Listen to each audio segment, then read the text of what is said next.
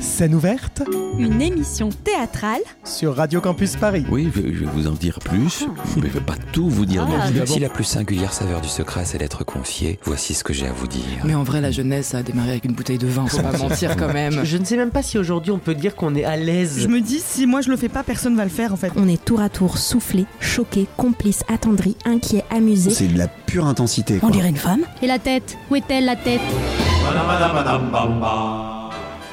Bonsoir à toutes, bonsoir à tous et bienvenue si vous nous rejoignez sur Radio Campus Paris pour une nouvelle émission de Scène ouverte.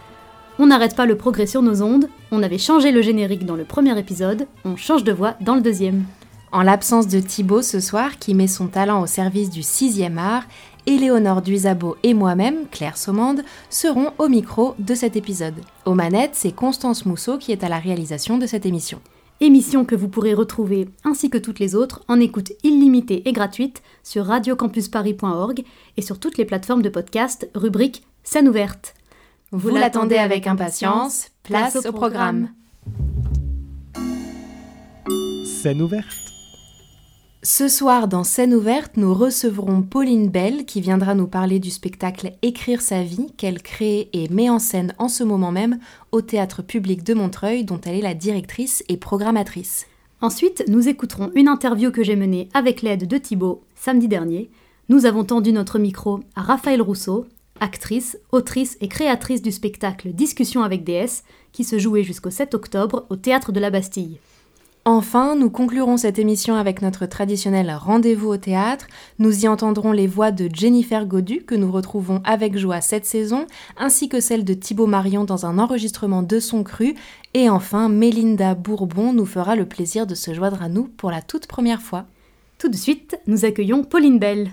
Hey Jude, don't be afraid.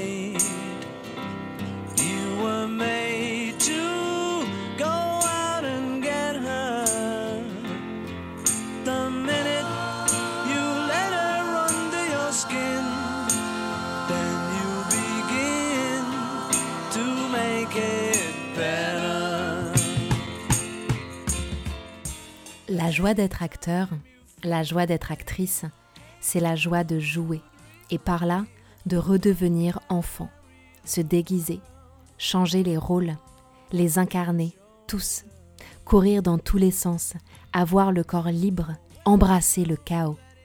La joie d'être spectateur, d'être spectatrice, c'est la joie d'être emporté, embarqué, ravi par ce que l'on voit sur scène, par ce que l'on y entend, et par là aussi revenir à l'état d'enfance.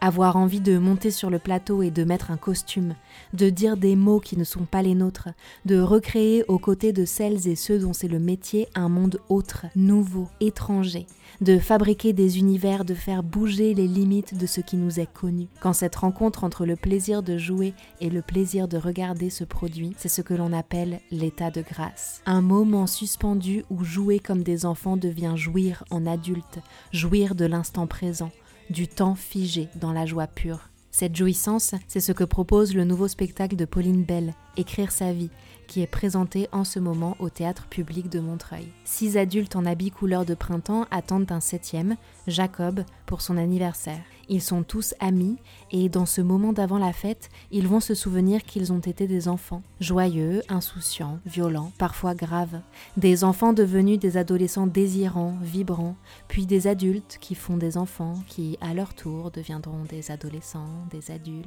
et aux portes du lieu de réjouissance, la guerre. Écrire sa vie, ce sont deux heures où l'on tente coûte que coûte de faire ressurgir le temps de la jeunesse, celle des espoirs et du jeu, où l'on apprend à poser des mots sur ce que c'est que le bonheur dans toute sa tempête et sa fugacité. C'est une célébration à laquelle le public est convié pour chanter, boire, célébrer la vie fragile, cruelle, belle.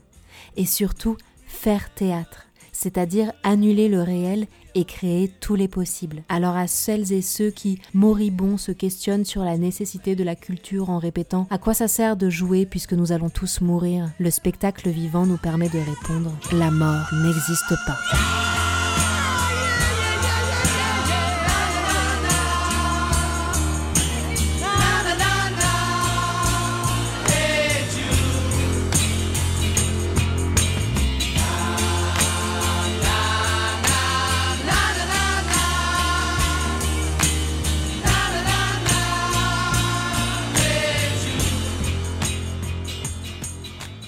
Pauline Bell, vous êtes la metteuse en scène d'Écrire sa vie. Merci d'avoir accepté notre invitation. Quelle histoire ou quelles histoires au pluriel avez-vous voulu raconter avec ce spectacle? Ce spectacle, en fait, j'ai voulu raconter l'apprentissage, l'apprentissage du deuil, je dirais, euh, de, depuis euh, l'éblouissement de l'enfance, euh, l'intensité de l'enfance jusqu'à, euh, oui, euh, la compréhension que en fait on, on est mortel et que tout à coup, euh, en fait, ce qu'on croyait, la, sensation de toute puissance qu'on avait était une illusion. Et finalement, on s'inscrit dans un temps qui est fini et il y a un- eu un début, il y aura une fin. Et hum, pour raconter cet apprentissage-là, qui est un apprentissage, je crois que chacun, chacune fera euh, au cours de sa vie, alors selon les, je sais pas, ça dépend des âges, selon les hasards, mais je crois qu'on on- on y fera tous face. Euh, pour raconter ça, euh, le spectacle repose sur un groupe, un groupe de six actrices qui sont, qui incarnent six amis, avec cette croyance euh, farouche euh, que l'amour, enfin l'amitié, mais l'amitié dans son sens, son acceptation la plus pure, la plus puissante, donc qui est vraiment d'un pur amour, euh, peut nous nous sauver, nous consoler de l'inélucta- l'inéluctabilité pardon, de, de la mort. Et puis peut-être en plus de l'amitié, il y a l'idée que grâce aux amis, on peut accéder à la, à la beauté. Et ça, pour Virginia Woolf, c'est la beauté, elle se trouve à, différents endroits. Il y a dans la contemplation de la nature, mais aussi, et peut-être surtout, parce qu'elle est écrivaine, dans la poésie et dans l'écriture. Et elle a une foi, euh, une foi immense dans la capacité de l'écriture, des mots, à hum, créer de la beauté et à la partager et à se consoler. Vous l'avez cité, euh, Virginia Woolf, euh, le spectacle Écrire sa vie est présenté comme une pièce d'après l'œuvre de Virginia Woolf. Comment, comment s'est passé le, le travail d'écriture? Quels ont été les, les textes choisis dans, dans l'œuvre de, de l'autrice britannique? Dans quelle mesure euh, vous avez vous-même écrit, découpé, fusionné, laissé part à, à l'improvisation? Comment vous avez assemblé ces différents matériaux? En fait, euh, je, suis partie d'un roman de Virginia Woolf qui s'appelle Les Vagues. Euh, mais hum, ce n'est pas une adaptation des Vagues en soi, qui est un roman assez particulier de Woolf, puisqu'il euh, suit donc un groupe d'amis en nous plongeant dans les méandres de leurs pensées intérieures durant toute leur vie. Donc c'est une forme assez particulière de roman. Et de ce roman-là, des vagues, j'ai gardé les six personnages comme un point de départ et euh, cette question-là du deuil et de la perte d'un septième ami, qui est vraiment le, le motif qui traverse toutes les vagues, mais aussi toute l'œuvre de Virginia Woolf. Euh, toutes les œuvres de fiction de Virginia Woolf sont traversées par les fantômes des, des morts, des absents, la chambre de Jacob, euh, qui raconte la mort d'un, la, disparition euh, d'un, jeune homme euh, pendant la Première Guerre mondiale, mais aussi la, vers le phare euh, où on, suit une famille dans une maison au bord de la mer et puis la mère de la famille va, va disparaître. Donc vraiment, l'œuvre entière de Virginia Woolf est tournée vers la disparition euh, de celles et ceux qu'on aime. Et ça, ça s'explique par une raison très simple, c'est que Virginia Woolf a elle-même perdu sa mère, puis sa demi-sœur, puis son père, puis son grand frère adoré en l'espace de dix ans. Donc elle a été profondément marquée par euh, des deuils très violents et intimes euh, entre 13 et 23 ans. Euh, donc les vagues, voilà, pour revenir à ça, les vagues, c'est mon point de départ dans le, sens où ça donne les six personnages et cette arche-là d'apprentissage de, la mort, enfin oui, de la perte d'un ami cher.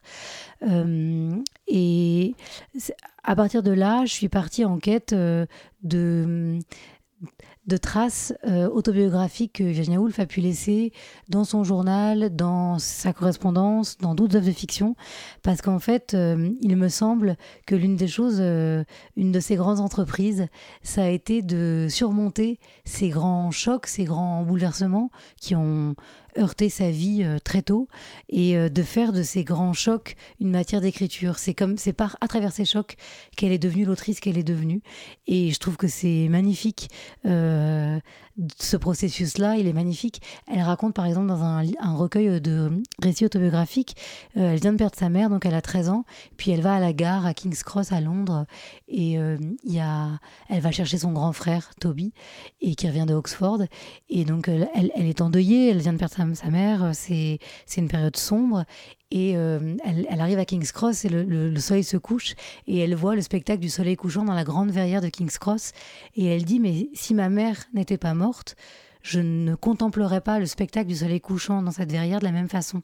Elle est tout à coup sensible à, euh, au monde, à la beauté du monde, euh, d'une manière différente parce que dans, un état de très grande fragilité, de très grande vulnérabilité. Et c'est vraiment euh, cette espèce de, oui, de d'extra-sensibilité provoquée par ces grands chocs que sont la perte des êtres aimés, qui feront d'elle l'écrivaine qu'elle deviendra. Euh, et oui, ça c'est c'est ça ce que du coup j'ai voulu raconter en allant chercher euh, des traces euh, de cet apprentissage-là dans son œuvre de fiction, mais aussi son journal et puis enfin ses essais. Alors on connaît beaucoup en France un lieu à soi qui est un essai génial féministe, mais elle a aussi écrit un essai qui s'appelle Trois Guinées que je vous recommande, qui est un essai qui répond à la question qu'aurait-il fallu faire pour empêcher la guerre? On est à l'aube de la juste avant la, la Seconde Guerre mondiale et la réponse qu'elle donne est évidemment féministe et euh, c'est vraiment un essai génial qui est brillant, fulgurant quoi. C'est très drôle, très très affûté et, et, puis avec une pensée politique euh, très très très forte quoi. Euh, Virginia Woolf n'est pas une autrice de l'intérieur euh, tournée vers elle-même. Non non, elle a vraiment elle déploie une pensée politique très forte, très puissante. Et ça c'est ce qui m'a servi, ce qui a servi. Vous parliez de la guerre euh, en préambule. Effectivement, euh, le spectacle se déroule dans un contexte d'imminence d'un début de guerre et les personnages ont chacun des avis différents sur cette guerre. Et pour nourrir ces dialogues-là, je suis allée chercher, je suis allée puiser dans cet essai-là, Trois Guinées. Voilà. Ouais, il faudra que j'y revienne alors à Trois Guinées, parce que je l'ai lu pour l'école, je l'avais trouvé aride. Ah, Euh, donc euh, il va falloir que, que, que j'y retourne. Vous parliez de euh, euh, la sensibilité et de, euh, du regard euh, sur la réalité qui change selon, euh, selon le contexte, selon les données qu'on a. J'ai l'impression que c'est quelque chose que vous avez euh, tenté de recréer euh, euh, à la scénographie. euh, que vous co-créez, je crois, vous êtes deux à la scénographie. euh, euh, sur scène, euh, il y, a, euh, il y a des ballons, euh, on danse, il y a ce coucher de soleil aussi, et c'est très festif, et d'un coup d'un seul, quelque chose se passe, et ça ne l'est plus du tout, et, le coucher de soleil n'est plus si réconfortant, et les ballons ne sont plus si accueillants. Je trouve que c'est la, scénographie porte et, rend service aux, propos que vous que vous venez de développer. Merci, euh, merci pour ça. Vous êtes au four euh, et au moulin, euh, vous êtes à tous les postes. Oui, en fait, sur la réflexion sur l'espace, en fait, comme j'adapte, comme j'écris les textes des, spectacles que je mets en scène, je travaille en parallèle sur l'espace pour que se déploie le temps d'un spectacle un espace qui va évoluer au fil des grands virages dramaturgiques, avec cette conviction euh, farouche que j'ai, qui est que hum, le, une représentation de spectacle est une expérience sensible, partagée entre des actrices et des spectatrices.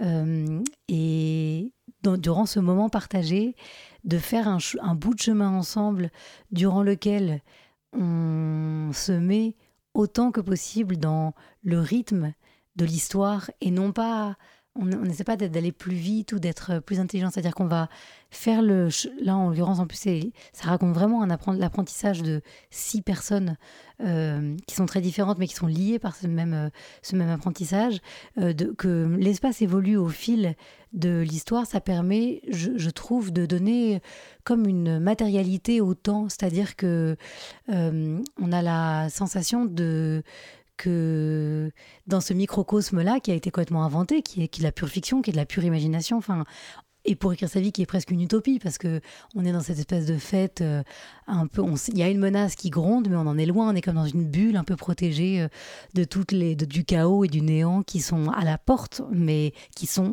qui restent dehors euh, en tout cas dans un premier temps.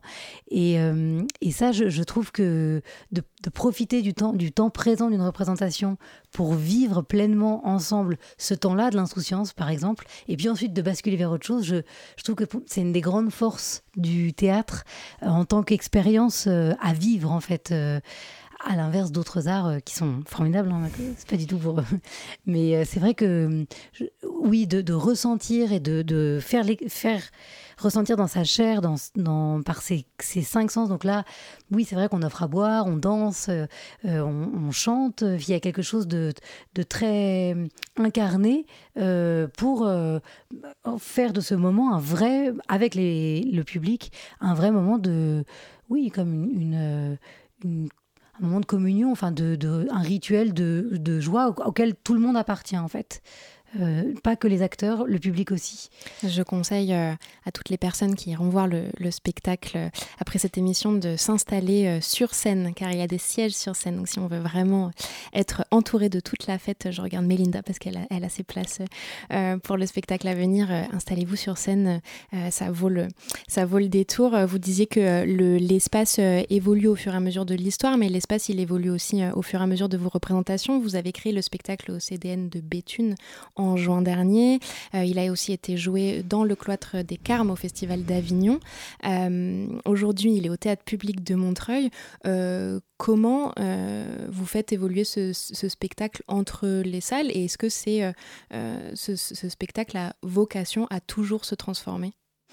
Alors non, ce spectacle a une version. Alors en fait, le théâtre se transforme toujours, quel que soit le, le spectacle, la tournée demande de, s'adapter, et c'est ça qui est qui est fun.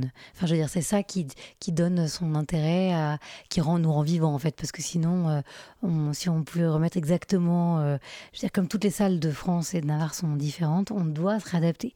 En revanche, euh, la grande différence, là où vous avez cité Béthune, Avignon et Montreuil euh, en fait, la grande différence était l'intérieur et l'extérieur. Mmh. Donc, disons qu'il y a deux versions du spectacle euh, d'un point de vue technique, euh, parce que l'extérieur euh, a quelque chose de magique, notamment quand on est dans un cloître aussi beau que celui des Carmes, mais euh, il n'y a aucune... Euh, tous les artifices qu'on utilise et toute la technique qu'on utilise en intérieur n'est pas possible là-bas, donc il a fallu trouver un certain nombre de solutions. et c'est vrai que Là, à l'intérieur, c'est, on peut vraiment utiliser, euh, disons, tout le champ des possibles euh, de, de, la, de ce qu'une une boîte noire, euh, une cage de scène traditionnelle permet, c'est-à-dire qu'on cache des choses mmh. que voilà, vous, vous, ne verrez pas et qui sont agissantes sur la scénographie notamment. C'est, moi, je trouve que c'est là aussi, en fait, le théâtre a besoin d'un espace dans lequel s'ancrer. Euh, les carmes avaient une sorte de magie euh, absolue parce qu'il y a des, des chauves-souris qui se réveillent quand la nuit tombe, parce qu'il y a euh, un clocher qu'on faisait semblant de faire sonner au moment de la, d'une, enfin, au, milieu du spectacle. Mmh. Euh, on, on, jouait euh, comme si les cloches du clocher des Carmes sonnaient. Donc ça permet des choses vraiment magnifiques de, parce que c'est réel, euh, mais on peut, c'est moins magique d'un point de vue de, de machinerie. Donc voilà, on, en fait, euh, ce qui est bien, c'est que là où on gagne, on perd. Enfin, vous voyez, ça s'équilibre et mais c'est très riche, ouais. C'est très différent. Enfin, la réception d'un spectacle, selon la salle où on se trouve, on se rend pas compte quand on va voir un spectacle une fois. Mmh. Mais moi qui suis pas mal mes spectacles en tournée, c'est étonnant à quel point ça conditionne la réception qu'on va avoir de l'œuvre. Et vous parliez de la magie, et la magie, elle, elle fonctionne très bien, elle fonctionne comme sur des enfants. Et d'ailleurs, dans le dossier de presse, vous écrivez que ce spectacle est un spectacle pour les enfants, notamment ceux qui doutent, cherchent, trouvent, puis perdent. Qu'est-ce que vous leur adressez à travers ce, récit initiatique qu'est écrire sa vie? Euh, Que tout est possible et que il ne tient qu'à nous d'inventer des mondes où tout est possible en fait. Et que disons que je trouve que l'enfance est un moment de, enfin pour moi en tout cas, est un moment de grande intensité et de fragilité, de doute. Euh, et, comme si en fait il n'y avait pas de place, il y avait une inadéquation fondamentale entre ce que je ressentais à l'intérieur de moi et ce que je témoignais du monde. Et hum, disons que ce, spectacle raconte l'histoire de gens profondément inadéquats, qui sont tous les six différemment, mais qui ne, qui, qui galèrent, quoi. Euh, qui ont du mal à trouver euh, leur place, euh, à être reconnus, à se sentir adéquats vis-à-vis de, des attentes qu'on peut avoir en eux et de, des attentes qu'ils ont vis-à-vis d'eux-mêmes. Et c'est vrai que hum, y a, ils sont néanmoins d'une d'une beauté, ils ont, ils ont une soif d'absolu et d'intensité et une ambition à l'égard de l'existence qui, moi, me bouleverse et qui est quelque chose qu'on trouve à nouveau euh, dans tous les personnages euh, de Virginia Woolf. Il y a très souvent dans ces personnages, il y a quelque chose d'absolu dans la quête de sens et de beauté, euh, comme si, en fait, même si c'est difficile, même si on est condamné à ne jamais vraiment être compris, à être éternellement seul, à ne jamais vraiment trouver sa place, à continuer de douter. En fait, euh, il y a des moments, des fulgurances de d'osmose où tout à coup on se sent euh, avec ses amis en regardant, je sais pas, une étoile filante ou, ou oui, en, en, buvant un punch qui s'avère être imbuvable et, donc du coup enfin alors qu'on avait mis beaucoup d'attentes là-dedans. Enfin en vivant en fait tout simplement tout à coup il y a comme euh, oui une sorte d'osmose possible qui éclaire tout le reste et qui donne du sens à tout le reste. Et, voilà. et le théâtre aussi euh, peut être euh, peut réconcilier cette inadéquation entre le monde intérieur et la réalité des choses et peut aussi donner une place à ces gens qui doutent, euh, qui trouvent et qui, et qui reperdent.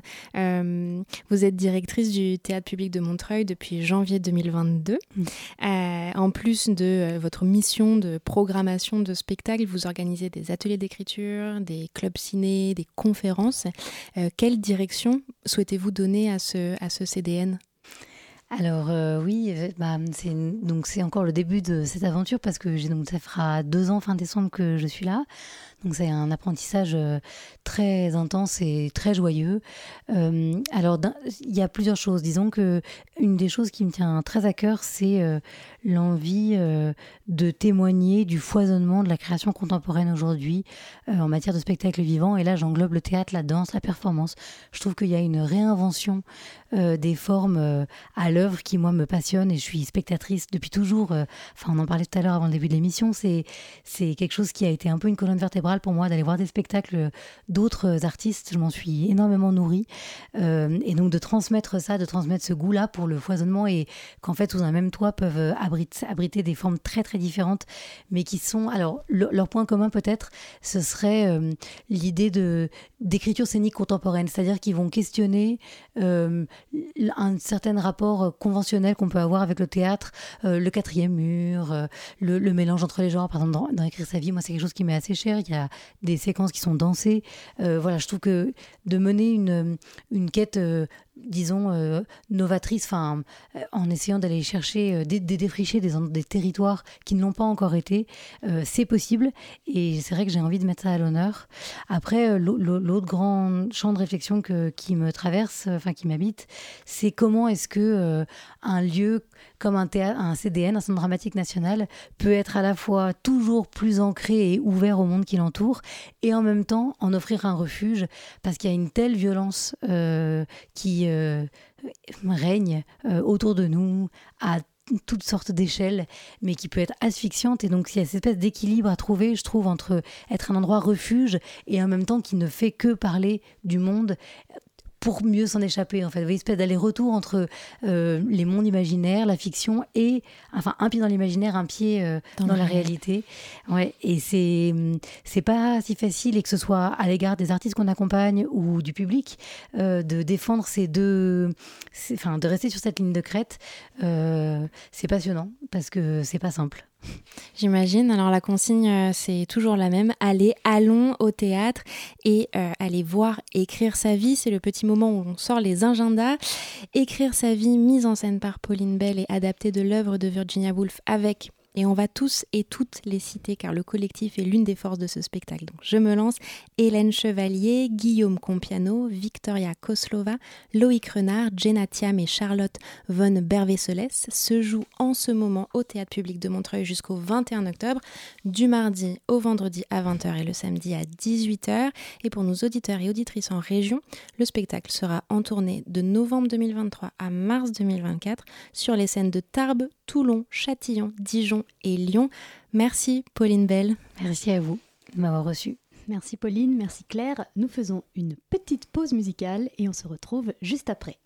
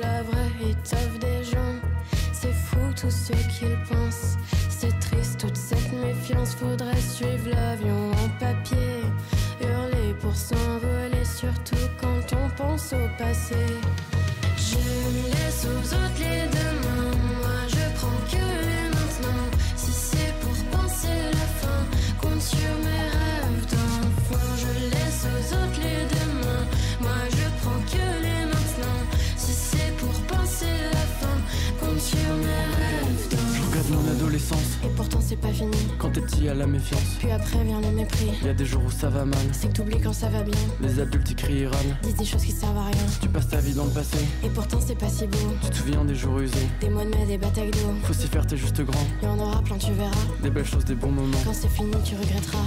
Je laisse aux autres les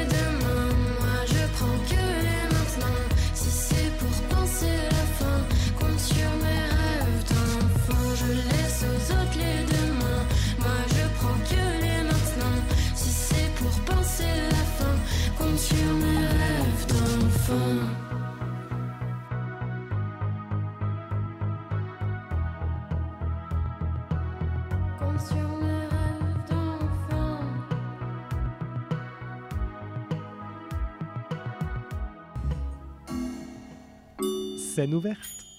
Vous êtes toujours sur Radio Campus Paris dans l'émission Scène ouverte. Vous venez d'entendre Enfance 80 de Vidéo Club. Et maintenant, direction le théâtre de la Bastille où nous retrouvons Éléonore et Raphaël Rousseau pour une interview autour du spectacle Discussion avec DS. Bonjour Raphaël Rousseau. Bonjour. Nous sommes euh, au théâtre de la Bastille dans la salle du Haut. Vous avez écrit, mis en scène et vous jouez dans Discussion avec DS.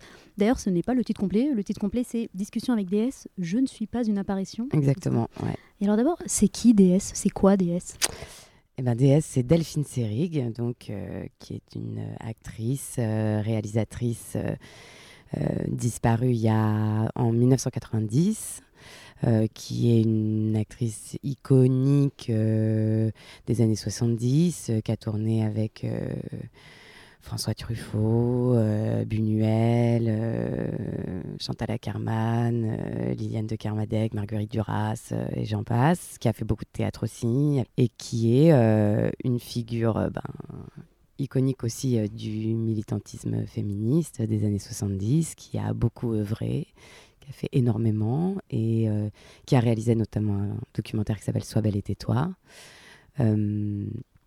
Qui interroge 23 actrices sur euh, leurs conditions de femmes dans ce métier. Et moi qui, accessoirement, est devenue un peu mon... C'est même pas un modèle, c'est plus euh, une actrice qui, qui m'accompagne euh, depuis longtemps et avec laquelle je me suis un peu inventé une sorte de relation fantôme comme ça et, et sur laquelle j'ai décidé de, de faire un spectacle, c'est-à-dire de raconter ce lien, plus que c'est pas un spectacle biographique sur elle, c'est sur le lien que j'ai avec elle. Et donc, si vous voulez bien, on, va un peu revenir sur la jeunesse de ce projet. Vous l'avez commencé quand vous, êtes en- quand vous étiez en deuxième année au TNB, donc au Théâtre National de Bretagne, c'est ça? Euh, ah oui, c'est vrai. Le tout, tout, tout premier jet, euh, qui était. une- Ça ressemblait absolument pas à ce que c'est maintenant, euh, c'était août 2020. Et donc, d'où vous êtes venue cette idée de créer un spectacle là-dessus? Eh ben simplement, euh, j'avais envie de parler avec elle. Enfin, ça, faisait partie de ces rencontres euh, impossibles euh, qu'on a dans la vie, comme ça, des gens qu'on a, qu'on a loupés, quoi. Mais même, moi, j'avais ça même, je sais pas, dans ma famille. enfin, j'ai souvent eu cette sensation-là d'avoir loupé des gens dans ma vie, quoi. Et elle, elle en faisait partie. Et quelque part, l'idée de ce spectacle, c'était de réparer ça par le théâtre. C'était le seul endroit où ben, je pouvais dialoguer avec un mort, quoi. Et donc, justement, est-ce que euh, vous pouvez en parler un peu plus de ce dialogue? En fait, je ne sais pas très bien comment l'appeler. C'est une, discussion. C'est une discussion. Mais en même temps, vous faites appel aux archives. Mm. Comment comment est-ce que ça marche, ce, Alors, ce dialogue? en fait, donc c'est un dialogue fantôme, mais en quelque part deux parties, c'est-à-dire que dans la première partie, euh, une jeune actrice qui débute, qui se pose tout un tas de questions, convoque euh, la voix fantôme de Delphine Seyrig. La voix de Delphine Seyrig lui apparaît dans les murs du théâtre, dans les cintres, euh, euh, dans le grill. enfin, elle est partout dans le théâtre, comme on sait que les fantômes hantent les théâtres. Et pour ça, ben, j'ai fait tout simplement un, montage d'archives sonores de sa, de sa voix. Donc, c'est un cut-up euh, d'archives. Donc, j'ai découpé dans euh, des heures et des heures d'archives euh, le moindre petit oui, le moindre petit e. et j'ai recréé un, un dialogue. Donc, à la fois sans la trahir du tout. Dans, ce que je veux dire, c'est que dans le fond, en substance, elle, je lui fais pas dire ce qu'elle n'aurait pas dit, mais euh, je la fais parler à nouveau et un peu de ce que je veux. Quoi. Je lui pose mes propres questions et je, et je lui fais. Enfin, je la pousse à me donner les réponses. Quoi. Voilà. Et d'un point de vue très technique, elle est très vivante, elle, elle voyage un peu dans le, dans le théâtre. Comment est-ce que vous avez fait ce, ce travail pour rendre vivante Delphine Seyrig, en tout cas sa voix? Eh ben ça, euh, alors d'abord, pour, pour la rendre vivante, je pense que c'est d'abord un travail de montage. C'est de choisir les bons... Euh, et ça, c'était vraiment particulièrement amusant, euh, d'essayer de projeter comment euh, telle, telle intention, telle intonation allait pouvoir raconter un état d'un coup. Un état de chez elle de d'énervement ou de d'un coup de, un, amusement un ras-le-bol euh, enfin voilà donc dans la première partie il y a des moments où elle se moque un peu de moi ou euh, où d'un coup elle en a marre et elle euh, passe à un autre sujet elle me coupe la parole elle me voilà. Donc ça ça c'est trouver dans les archives ce qui va ce qui va dépasser simplement le stade de- du, du sens, enfin du, du fond de ce qui se dit, et, donner un peu de- de- d'organicité, quoi, de, de quelque chose qui, avec des états, de, lui donner des états, donc de la rendre vivante. Et puis ensuite, il y a eu l'étape de la spatialisation dans l'espace, où avec euh, simplement plusieurs enceintes et un logiciel son, on, on programme. Je sais pas si je devrais dire tout ça parce qu'en fait, je casse secrets. complètement la magie là. Mais euh, bon, on se doute hein, que voilà, forcément, c'est un truc très technique et, et tout bête en fait. C'est, ça repose sur des choses techniquement assez très simples ce spectacle. Donc voilà, il y a neuf enceintes et et on la fait se balader d'une enceinte à l'autre. Et donc on a l'impression qu'elle nous passe dans le dos, qu'elle monte, qu'elle descend, qu'elle et donc elle habite véritablement le, le théâtre. Et donc, vous abordez tout un tas de sujets avec, euh, avec Delphine, hein, pour l'appeler pour l'appeler comme ça, la maternité, la mort. Est-ce qu'il y a des sujets en particulier que vous vouliez aborder ou est-ce que finalement, dans les archives, tout était là et... Eh ben, euh, pareil, ça, ça a été assez passionnant. C'est que la contrainte de l'archive me donnait. C'est dans, la contrainte de l'archive que j'ai trouvé énormément de liberté. Mais donc, forcément, il y avait des sujets auxquels je ne pouvais pas couper. Mais de, que, de fait, je voulais aborder. C'est-à-dire que euh, ces combats, euh, euh, ces prises d'opposition sur aussi l'image de l'actrice, comment elle, elle, elle conscientisait son métier, comment elle parlait avec beaucoup d'intelligence de son métier, et beaucoup de franchise aussi, pour, enfin de transparence pour l'époque, je trouve. Euh, euh, ça, ça m'intéressait de, de- ramener ces sujets-là maintenant. Et donc, je les ai forcément trouvés euh, largement dans les archives. Après, j'avais aussi, moi, pour faire vivre vraiment mon dispositif de, de, fantôme, quoi, j'avais besoin d'aller chercher dans les archives des petites choses que, en les décontextualisant, j'allais pouvoir, euh, en fait, lui faire parler de la vie après la mort, ou notamment euh, dans la deuxième, il y a une partie de transition dans le spectacle, donc. Ah oui, parce que c'est ça que j'ai pas dit. Je me suis un peu, je me suis un peu Mhm. perdue. C'est-à-dire que donc dans la première partie, on parle de montage sonore avec des archives de sa voix. Donc c'est cette jeune actrice qui est au plateau et qui converse avec la voix fantôme. Et à un moment, les rôles s'inversent. Et ça, c'est la dernière partie du spectacle. Et donc Delphine, enfin le défi, c'est de, faire venir Delphine en chair et en os au plateau et que cette jeune comédienne, elle, passe dans les limbes du théâtre. Donc c'est simplement le même dispositif, mais aux places inversées. Euh, et pour ça, moi, dans la dernière partie, j'ai en revanche réécrit. C'est pas des retranscriptions d'interviews qui existent telles quelles. J'ai comme recréé des, vraies fausses interviews, quoi. Mais avec euh, avec euh, comment dire le- le- l'oralité qu'on trouve dans les dans les archives et donc des constructions de phrases euh, un peu un peu parfois chaotiques, euh, des hésitations, des, des... et ça à force de l'avoir écouté, écouté, écouté pour écrire la première partie, euh, assez naturellement, j'ai pu écrire la dernière partie et qu'on ait l'impression qu'on reste sur le même, le même matériau d'archives, alors que la dernière partie, c'est de l'écriture. Mais c'est que des choses dont je...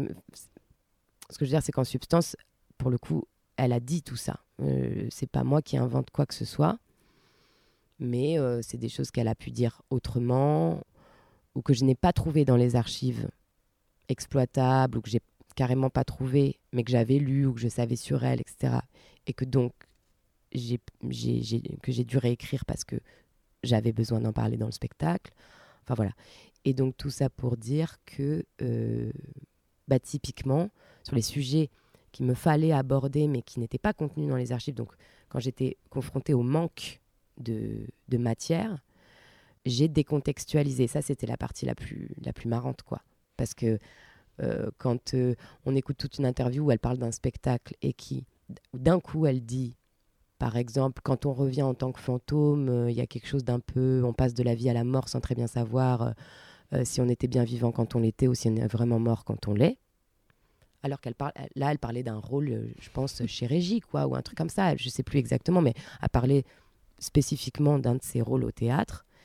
Et ben moi, je me dis, ah mais je prends ça et c'est génial.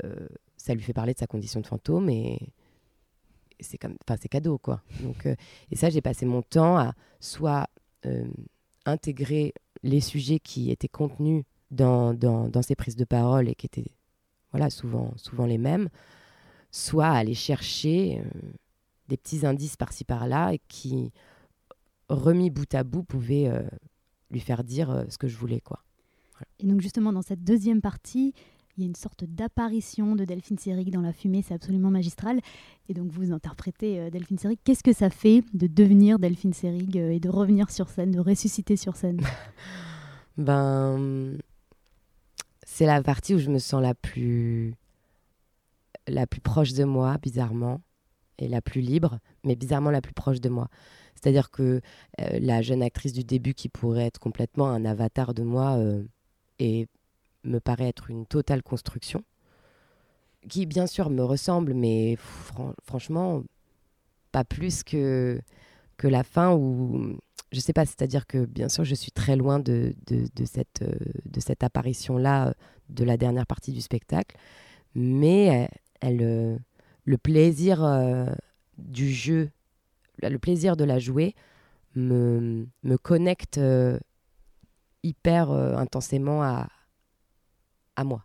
Je sais pas comment expliquer Non, mieux que Ce qui ça. est marrant, c'est que quand vous devenez Delphine Seyrig, on a l'impression que c'est vous, en tant qu'actrice, il y a une sorte de naissance sur scène. Enfin, je sais pas, il y a une inversion des rôles.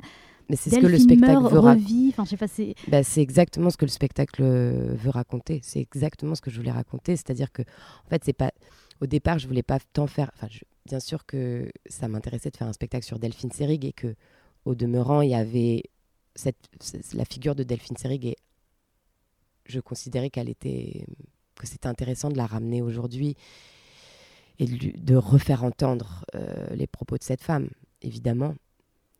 Mais fondamentalement, ce qui m'a animée, c'est que je voulais raconter comment, grâce à elle, j'ai la sensation d'avoir euh, trouvé, moi, mon, mon actrice à moi. Et donc, en fait, au fond, c'est pas tant un spectacle sur elle que sur la naissance d'une actrice à travers une autre.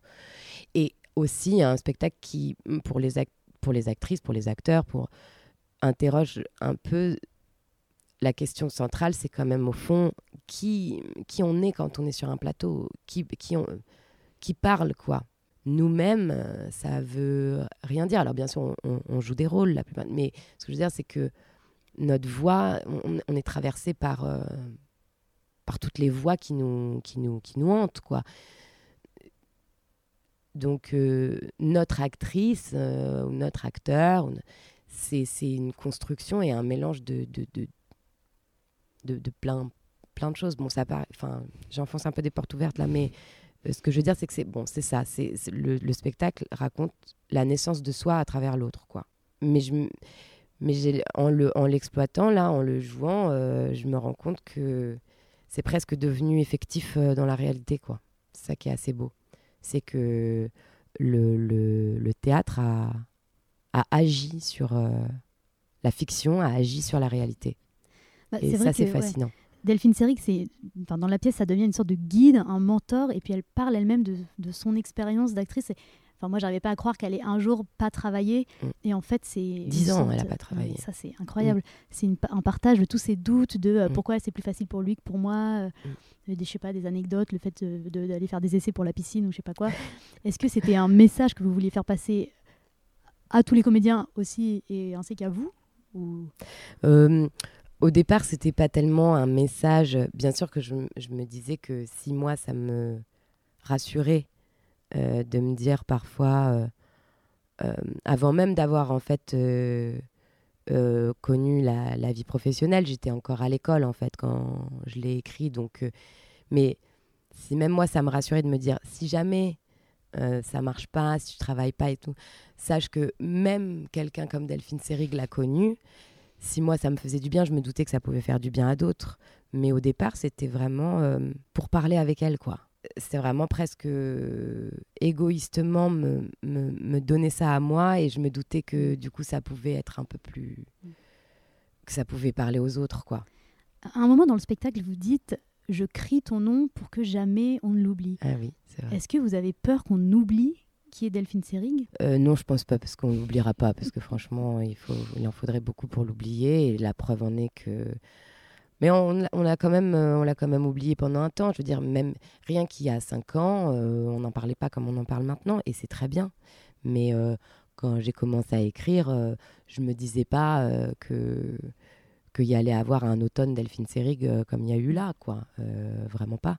Et on l'a ressorti du fond des tiroirs il n'y a pas si longtemps que ça, mais c'est très bien. Elle en aurait été, je pense, très heureuse.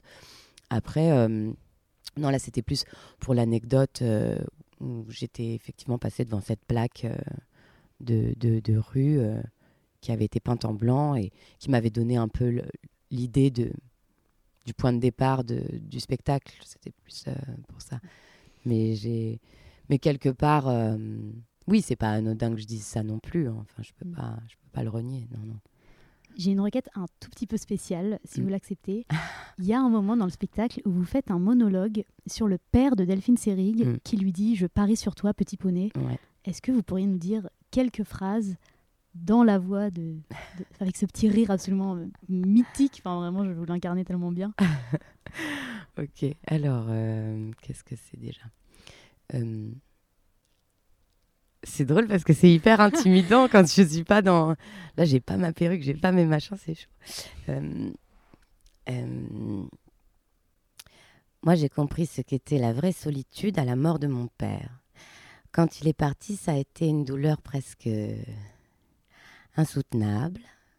Toute, toute, toute ma carrière, je l'avais construite sous son regard, sous son exigence. Mon père avait une fierté absolue qui me protégeait de tout. Et d'ailleurs, quand je lui ai appris que je voulais être comédienne, il a d'abord été très dur. Et puis je lui ai écrit une très longue lettre dans laquelle je prenais le temps, je lui expliquais que j'avais enfin trouvé ce qui, je crois, pouvait me faire me lever tous les matins. Et il m'a répondu Tu me demandes de parier sur toi comme sur un cheval qui n'a jamais couru. Eh bien, je parie sur toi, petit poney.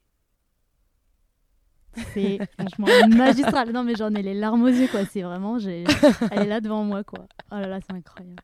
Mais d'ailleurs, pendant tout le spectacle, vous posez des questions à Delphine Seyrig. Et si Delphine Seyrig pouvait vous poser une question, vous, vous avez envie qu'elle vous demande quoi? Ah ouais, on m'a jamais demandé ça. C'est trop bien comme Mhm. question. Ah, j'en ai aucune idée. Qu'est-ce que je voudrais qu'elle me demande? Oh, ça va me hanter cette question. je vais pas réussir à répondre et ça va me hanter. Vous venez de me de me matrixer la tête pour trois semaines là, je pense. je sais pas. La discussion ne fait que commencer avec Delphine Seyrig. Ouais, je crois. non, peut-être qu'elle pourrait me demander pourquoi euh, ça fait euh, ça fait trois mois que je suis pas allée la voir au cimetière ou un truc comme ça, un truc un peu genre ingrate. Je sais pas. Franchement, je sais pas. Bon, alors, le spectacle. Je l'ai jamais pensé dans ce Ah ouais sens-là en fait. Eh ben, justement, je me Mais suis non, mais dit c'est à ça la qui fin, mais qu'est-ce qu'elle pourrait demander Delphine C'est que je l'ai jamais pensé dans ce sens-là. Je me suis jamais dit que elle, elle aurait des trucs à me demander. C'est que je l'ai tellement pensé dans l'autre sens où, moi j'aurais voulu poser toutes les questions. Mais d'ailleurs, en fait, au début, je me disais j'aurais voulu la connaître, j'aurais voulu la connaître. Mais en fait, je crois que j'aurais pas voulu la connaître parce que j'aurais jamais. Ça aurait été tellement plus décevant que ce que que cette discussion-là où ben oui. euh, mais en fait, on se rend compte quand on rencontre les personnes qui comptent pour nous, on, on passe à côté à chaque fois. Mm. C'est ça qui est horrible. On passe tout le temps à côté. Et donc, quelque part, peut-être que c'est aussi ça euh, que dit le spectacle. Quand, quand je dis devenir adulte, c'est accepter ses fantômes, ne plus en avoir peur, c'est accepter ses fantômes. C'est aussi accepter que, bah voilà, il y a des choses dans la vie, on passe à côté. On passe à côté de certaines personnes, il y a des rencontres qui ne se feront jamais. Mais, euh, mais que c'est pas plus mal. Il n'aurait pas fallu que je la rencontre, ça se serait jamais passé comme ça. Je, elle ne m'aurait jamais autant appris de choses si par euh, X ou Y, j'avais pu boire un café euh, avec elle euh, qui aurait eu euh, 90 ans et qui m'aurait dit deux, trois trucs gentiment et voilà, qui serait passé. Et moi, j'aurais été. Tout le monde aurait été déçu. Enfin, c'est- ça aurait été. oh, Peut-être pas, mais ce que je me raconte, c'est que il n'aurait pas fallu que je la, que je la rencontre parce que, parce que tout ça n'aurait pas existé. Et que finalement, bah, en fait, je, je la rencontre Mm. différemment. Mais que, voilà, il faut accepter qu'il y a des rencontres impossibles, des choses qui ne se font pas, des gens à côté de qui on passe, des deuils, quoi. Voilà. Mm. C'est un spectacle là-dessus. Alors le spectacle euh, finit euh, là au Théâtre de la Bastille euh, le 7 octobre, mais il sera ensuite en tournée du 8 au 10 novembre au Théâtre d'Antibes, du 15 au 18 novembre au Festival du Théâtre National de Bretagne à Rennes et le, du 19 au 21 mars 2024 au CDN de Besançon. Vous-même, vous avez une actualité assez chargée. Là, euh, ça enchaîne. vous jouez avec Mohamed El Khatib. Oui. Vous êtes à l'affiche de Tenir debout avec Suzanne de Beck, Oui. du Malade imaginaire, de Nosiciel, un truc comme ça. D'Arthur Nosiciel, ouais. Pardon, oh là là, je dis même, je dis même plus les prénoms. Ça y est, là, vous êtes, euh, vous êtes lancé, vous êtes la future Delphine Seyrig. Oh bah non. non, mais voilà, je... il y a, il y a plusieurs euh, spectacles qui me rendent très heureuse avec euh, des gens qui sont des amis, qui sont... Oui, oui, là pour l'instant, c'est c'est super. Et Aujourd'hui, c'est la dernière Mm. de discussion avec DS au Théâtre de la Bastille. C'est quoi votre mot d'au revoir, en tout cas, euh, de à bientôt à, à Delphine? Vous lui dites quoi, là, pendant les... pour petite parenthèse, n'en parlons plus. Eh bien, nous finirons sur ça. Merci beaucoup, Raphaël Rousseau, d'avoir Merci. répondu à nos questions et bonne dernière. Merci beaucoup. Merci Éléonore pour cette belle discussion avec Raphaël Rousseau et Delphine Seyrig. Je remercie également le Théâtre de la Bastille qui nous a accueillis. Merci à Raphaël Rousseau qui nous a accordé cet entretien juste avant d'entrer en scène. Et à Thibaut, bien sûr, qui m'a aidé à la prise de son euh, de cette interview. Petit point actualité concernant la fermeture du théâtre des déchargeurs. Pour continuer la lutte, nous vous invitons à aller jeter une oreille au dernier épisode du podcast L'envers du décor, animé par l'équipe spectacle du site culturel Zone Critique. Dernier épisode dans lequel Ariane Sartel reçoit Rémi Prin et Emmanuel Geoffrey et qui est disponible sur Spotify et le site de Zone Critique. Pour continuer à soutenir les compagnies émergentes, nous vous conseillons chaleureusement de réserver vos places pour le festival Court mais pas vite, organisé par les mêmes Rémi Prin et Emmanuel Geoffrey, les 11 et 12 octobre prochains au nouveau théâtre de La Talente dans le 18e arrondissement de Paris. Enfin, nous avons invité Adrien Grassard, ancien directeur des déchargeurs, à s'exprimer dans un droit de réponse suite à l'interview de Rémi Prin menée lors de notre dernière émission. Monsieur Grassard n'a pas répondu à notre sollicitation. Nous vous l'avions promis, c'est désormais l'heure de rendez-vous au théâtre. J'aimerais aller au théâtre, mais je sais pas quoi voir. Ça tombe bien, c'est l'heure de rendez-vous au théâtre. Rendez-vous au théâtre Tous les 15 jours, on vous partage nos coups de cœur. Rendez-vous, rendez-vous au théâtre. Ce soir, dans scène ouverte, nous accueillons une nouvelle voix derrière le micro. Mélinda est avec nous et souhaite ce soir nous parler d'un spectacle qui l'a beaucoup chamboulé, on va dire ça. Effectivement, un spectacle que j'ai beaucoup aimé. Avant la terreur de Vincent Macaigne. Six ans que l'on n'avait pas vu Vincent Macaigne au théâtre. Il signe son grand retour sur les planches avec une libre adaptation du cultissime Richard III de Shakespeare. Première expérience maccaignienne pour moi, et je peux dire que je n'ai pas été déçue. Des boules sont proposées au public avant le spectacle. Dans la salle, un épais brouillard de fumée inonde les sièges, tandis qu'une immense boîte blanche occupe toute la scène. Le sol est recouvert de boue, les murs de peinture noire qui dégoulinent, et les mots fuck et Aled sont tagués en grand. Ambiance. Le chaos ne s'installe pas, il est déjà là, présent, pesant.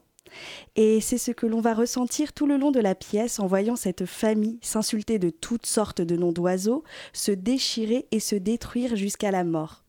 Vincent Macaigne aborde la thématique du pouvoir et interroge la responsabilité de celles et ceux qui le possèdent. Pour lui, la solution se trouve dans la jeunesse qui devra pardonner les erreurs du passé afin d'éviter les terreurs à venir.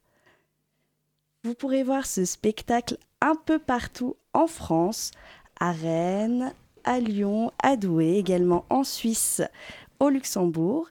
Et vous avez jusqu'au dimanche 15 octobre pour aller le voir à la MC 93. Donc c'est là, là, c'est ce dimanche-là, Ce c'est la dimanche. dernière semaine. Merci Mélinda, je crois de toute façon qu'on ressort jamais indemne d'un spectacle de Vincent Macaigne, et ça a été le cas. Et tout de suite, on retrouve notre ami Thibaut, qui n'est pas là mais qui est quand même là, qui est allé voir Victor vers le futur au Palais des Glaces.